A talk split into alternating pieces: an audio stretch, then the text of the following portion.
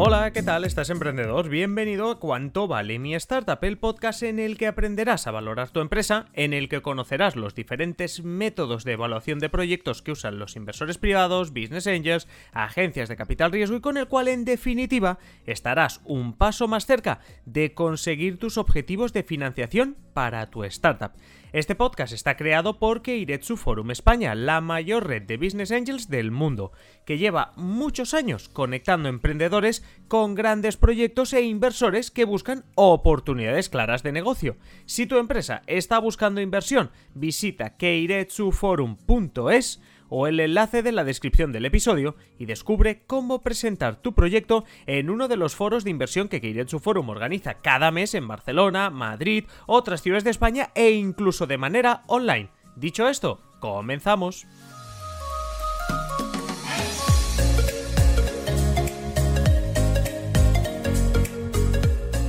Iniciamos el primero de estos nueve episodios del podcast eh, ¿Cuánto vale mi startup? Precisamente hablando del valor. Pero antes os presento a alguien que nos va a acompañar los nueve episodios. Es empresario, es emprendedor, es inversor y es presidente y CEO de Keiretsu Forum España. Miquel Costa, muy buenas. Hola, buenas, ¿qué tal? Pues muchas gracias por acompañarnos en todo lo que va a ser este viaje, pero antes eh, de empezar a hablar de, de nada, háblanos de tu experiencia con las startups, háblanos de tu trayectoria y sobre todo, sobre todo también nos interesa, qué es lo que vamos a aprender contigo en este viaje de nueve episodios sobre las startups. Bien, em, buenas. Em, em, hice mi primera inversión en startups en el año 2007, cuando en aquel momento, cuando decíamos la palabra startup, a continuación teníamos que definir a qué nos referíamos. O sea, son unos cuantos años ya manejándonos en este mundo de las inversiones en empresas en fase inicial. Y, para ir al, foco de lo que aprenderemos, de, lo que, de, los, contenidos que intentaremos aportar durante estas sesiones, em, nosotros en Querechu Forum nos dedicamos a que las empresas consigan financiación a través de nuestros inversores. Sabemos lo complicado y lo difícil que esto es. Y por lo tanto, sabemos que cuanto más contenido le pongamos, cuanto más propuesta enfocada a lo que los inversores quieren oír y quieren escuchar y, tienen como objetivo, eh, mejoraremos el trabajo como startups. Por lo tanto, el objetivo de estos nueve episodios, de estos nueve podcasts que, que, hemos preparado, eh, tiene, es muy claro, es ayudar a las empresas a que lo hagan mejor, a lo que hagan mejor, donde en este proceso de crecimiento gracias a la ampliación de capital, gracias a la ampliación eh, por la aportación de inversores. Interesante. Eh, en este primer podcast vamos a intentar ir a lo básico, ¿no? Diferencia entre valor y, precio en este, en este primer episodio. Y vamos a centrarnos en el valor, porque es que además el título del podcast es cuánto vale mi startup. Y vale, pensemos que mm, tenemos una startup, ah, queremos hablar del valor, ah, estamos pensando también en el tema de la inversión. Entonces mi pregunta sería, ¿en qué momento, cuándo una startup debe hablar del valor de su empresa? Bien, em, hablaríamos de que para un proceso de crecimiento, desde que tenemos una idea a que podamos tener una gran empresa, hace falta tiempo y hace falta capital. Es muy difícil crecer con recursos propios, es muy difícil crecer con endeudamiento. La forma en que las empresas logran estos procesos de crecimiento es gracias a la aportación de capital por terceros, por terceros inversores. Y esto es un proceso y tenemos que entenderlo como que la primera aportación de capital debería ser la que viene del Friends and Family, a continuación eh, subvenciones, ayudas. Eh, em, eh, solo cuando la empresa tiene, digamos, este tamaño determinado, este, este recorrido mínimo, es cuando debería hablar de, financiarse a través de inversores. Y, sería el caso en este momento cuando la empresa deberá empezar a poner valor, valor a su empresa. ¿no? Mm. Por lo tanto, esto es un proceso que tenemos que entenderlo como un proceso continuo y que irá tomando sus etapas. En esta fase inicial, cuando la empresa está iniciando su recorrido, es cuando deberíamos empezar a poner valor a la empresa. Y hablas de un proceso y, ah, claro, nos pueden estar escuchando tanto personas, emprendedores que ya han iniciado ese proceso, gente que se lo está pensando, gente que tiene una idea, que está en ese momento inicial, sea cual sea el perfil de aquel que nos escucha, ¿cuál dirías tú que es el de este proceso de, de inversión, de conseguir dinero? ¿Cuál es el momento más delicado para ti? Se conoce como el, conocido eh, Valle de la Muerte de las Startups, donde perecen la mayoría de empresas en fase inicial, es precisamente en estas fases donde hace falta inversión, cuando todavía no estamos vendiendo. Eh, probablemente la mejor financiación que puede obtener una empresa es la que viene a través de las ventas, a través de los clientes. Si la empresa no es capaz de conseguir la financiación necesaria y adecuada que le vaya a llevar a este proceso de, marketing y a este proceso de ventas, entonces es cuando hablamos de la fase más delicada. Em, tenemos que entender que en estas fases de, financiación, eh, eh, si esto lo dibujáramos eh, en un gráfico, hablaríamos de unos importes cada vez de mayor tamaño, de unos euros cada vez más grandes. La empresa tan delicado es que los importes de financiación sean demasiado elevados al principio, como que al final no lleguen los importes necesarios para empezar este recorrido en ventas.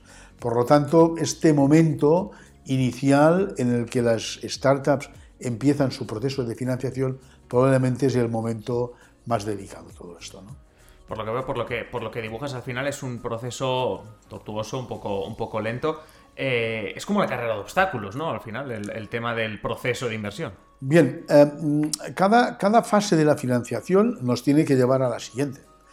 Eh, cuando la empresa está en fase muy inicial, estaremos financiando un prototipo o una fase conceptual, incluso si nos vamos a, a una fase previa. A continuación estaremos financiando un prototipo, la producción del mismo. Cada, cada una de estas etapas deberá tener su propia financiación y, precisamente yo no lo, pondría como una carrera de obstáculos, sino probablemente como una carrera de relevos. Es decir, lo que tenemos que entender es que una, una fase del proceso de financiación nos tiene que llevar a la siguiente. Y al final esto es un, un en el argot se le conoce como follow-on, en el sentido de que hay un seguimiento de la financiación, de la inversión, a través de inversores de mayor capacidad. Si esto lo dibujáramos en un gráfico, podríamos hablar de una fase inicial donde hay unos emprendedores que tienen el 100% de su empresa y hablaríamos al final de una trayectoria donde quizás este porcentaje quede en el 25% y con un code table muy distribuido, con distintos inversores muy distintos, pero con una empresa con muchísimo más valor. Sin duda, porque cada una de estas inversiones no ha hecho más que aportar valor a todo este proceso, proceso de, crecimiento empresarial. Por lo tanto, eh, tenemos que entender esto no como una carrera de obstáculos que hay que saltar, sino una carrera donde hay que buscar los relevistas que vayan a hacer el siguiente tramo. Y esto es una parte muy importante de este proceso de, de, financiación, porque no se trata únicamente de financiar una etapa concreta del proceso de crecimiento empresarial, sino de ir financiada, financiando una después de otra de una forma sucesiva. ¿no? Sí, sí. Al final no sé si, si, eres muy fan de. Bueno, ya, se ha aparecido Forges, pero al, al final todo esto también es, es como, como una, de esas, una de esas viñetas, ¿no? Que, que estaban cliente y un, camarero eh, en una de estas viñetas de Forges que le decía al cliente, dice, es necesario cambiar todo para que nada cambie. Le decía al camarero, dice, bueno, pues entonces a partir de ahora, ¿cómo tomará usted el café? Le decía al cliente, bueno, pues solo, muy, muy solo, ¿no? Estoy pensando cuando decías lo de los relevos. Eh, eh, este efectivamente, ¿no? Efectivamente, ¿no? La, la, proceso de crecimiento empresarial, el proceso de, de financiación del crecimiento de la empresa, tenemos que entenderlo como un proceso donde cada vez nos iremos acompañando de nuevos, de nuevos, de nuevos compañeros, de nuevos compañeros de viaje que van a hacer su tramo, que van a hacer su recorrido, al final con un objetivo. Con un objetivo es de llevar la empresa a un, a un punto de, creación de valor lo suficientemente interesante para todos, ¿no? Eh, sin ninguna duda. ¿no? Y te preguntaba sobre todo pensando en, la gente que nos escucha, ¿no? Estos emprendedores que empiezan o que todavía están incluso en una fase de, proyecto.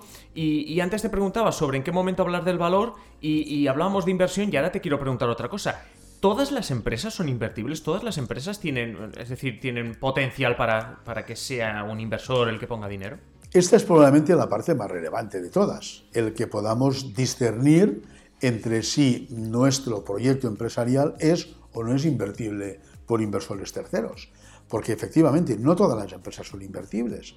Hablaríamos de proyectos viables de proyectos factibles y de proyectos invertibles. ¿no? Eh, ¿Cuándo podemos decir que un proyecto es viable? Eh, mirad, eh, un proyecto es viable cuando tiene ventajas competitivas. Es decir, cuando hay diferencias en comparación con otras empresas del sector o del entorno que hacen porque los clientes vayan a mí en vez de ir a la competencia. Hablaríamos de proyectos viables, no ya de aquellos que son capaces de vender, no ya de aquellos que son capaces de cubrir una necesidad, sino aquellos que tienen ventajas competitivas en comparación con los, eh, el resto de empresas. De todas formas, cuando una empresa es viable, esto no significa que sea factible. Es decir, que se pueda hacer.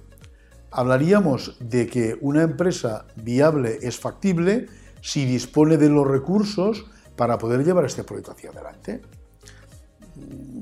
Por ejemplo, podríamos decir que un negocio de una peluquería es muy viable si dispone de unas ventajas competitivas, es decir, de calidad, de precio, de, cuestiones relacionadas con el perfil de cliente que hace que tenga ventajas que las otras peluquerías que pueda haber alrededor no tengan. Pero para que este negocio se pueda efectuar necesitamos los 120.000 invento euros que hacen necesario que esto se pueda hacer. Por lo tanto, y además necesitamos no solo esto, sino los peluqueros y la ubicación. Y por tanto hablaríamos de que es factible si disponemos de aquellos recursos económicos, humanos, eh, eh, eh, de, ubicación, etcétera, etcétera, que hacen que esta peluquería, en este caso, del ejemplo, se pueda, se pueda realizar. Bien, entonces distinguiríamos que un proyecto es factible cuando tiene unas ventajas competitivas y además dispongo de los recursos para poder realizar. Pero esto no significa que este negocio vaya a ser invertible. Para que sea invertible hace falta una característica adicional. ¿no? Fijaros que una empresa, como decíamos el caso de la peluquería, puede ser, pues, oye, la peluquería más barata del barrio. Y además disponemos de los peluqueros, local y el dinero para hacerla. Pero probablemente esto puede que no sea muy invertible, porque si esto va bien, cuando terminemos de cortar no sé cuántos eh, clientes el cabello cada día, necesitaremos otro peluquero.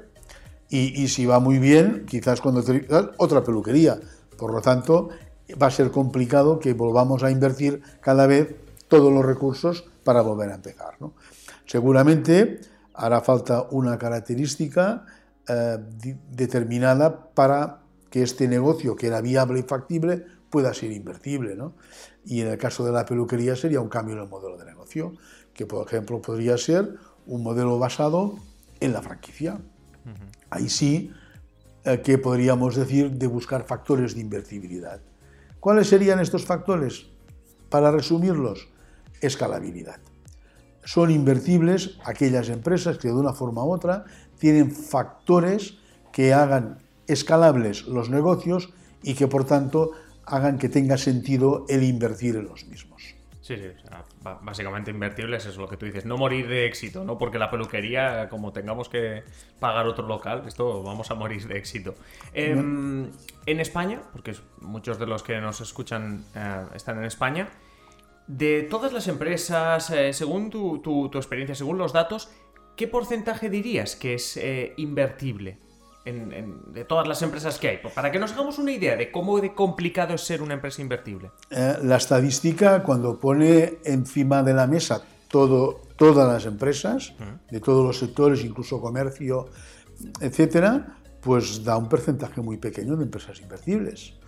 Eh, aquellas empresas que que son invertibles son las que tienen este grado de cierta escalabilidad.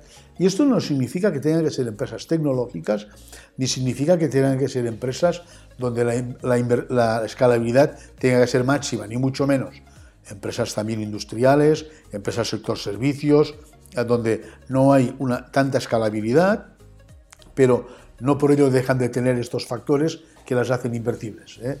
En cualquier caso, hablaríamos de un porcentaje de, factibles sobre viables pequeño y un porcentaje muy pequeño de empresas invertibles sobre las, sobre las empresas eh, factibles, sin duda.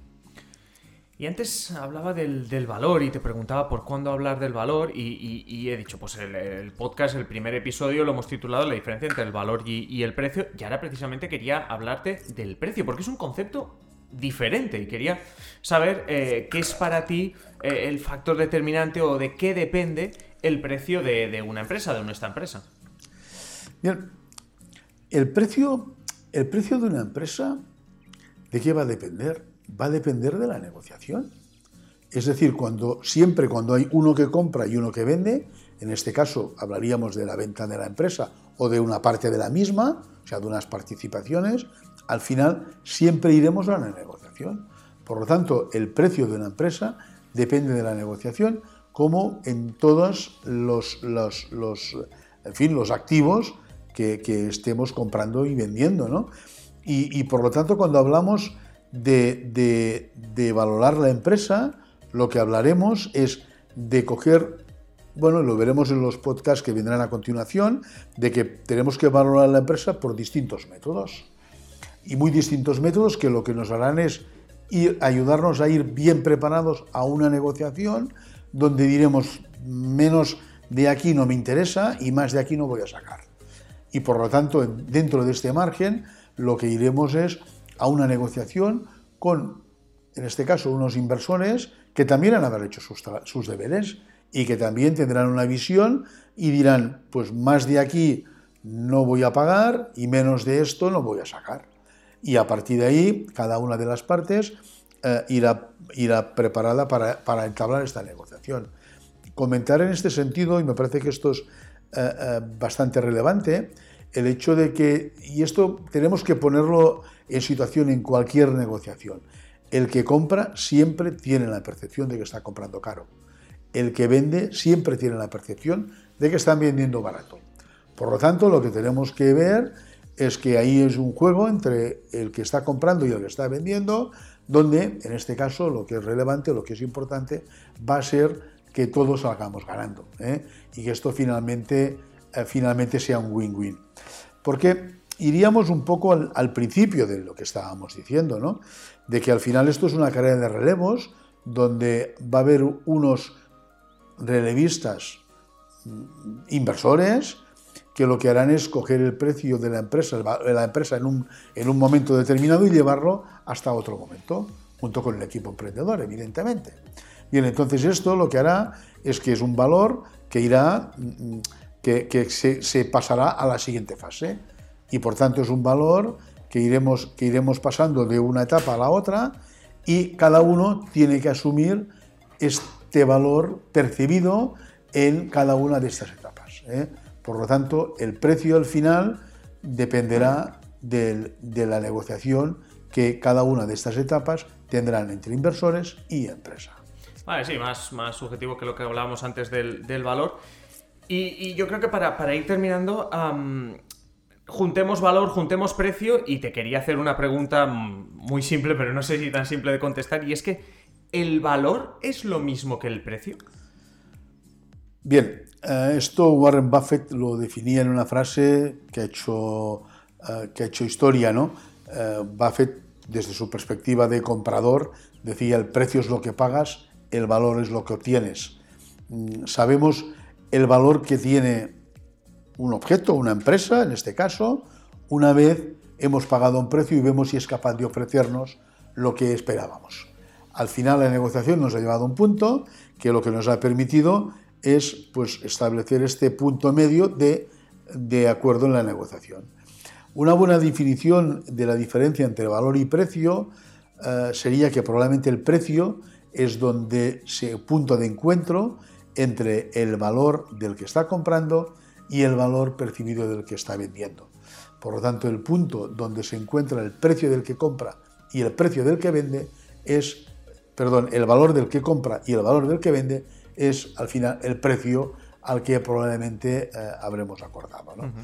Eh, hablaremos en las siguientes eh, sesiones, hablaremos de todos estos elementos y componentes que van a hacer que la empresa podamos obtener el mejor precio para nuestra startup, de estos procesos de valoración sobre la empresa, cómo hacer los procesos de valorar mi startup aunque no estemos facturando, qué métodos de valoración y también, evidentemente, hablaremos de cómo llevar a cabo de una forma exitosa las negociaciones con inversores precisamente con este objetivo, de poder sacar el mejor precio para la empresa.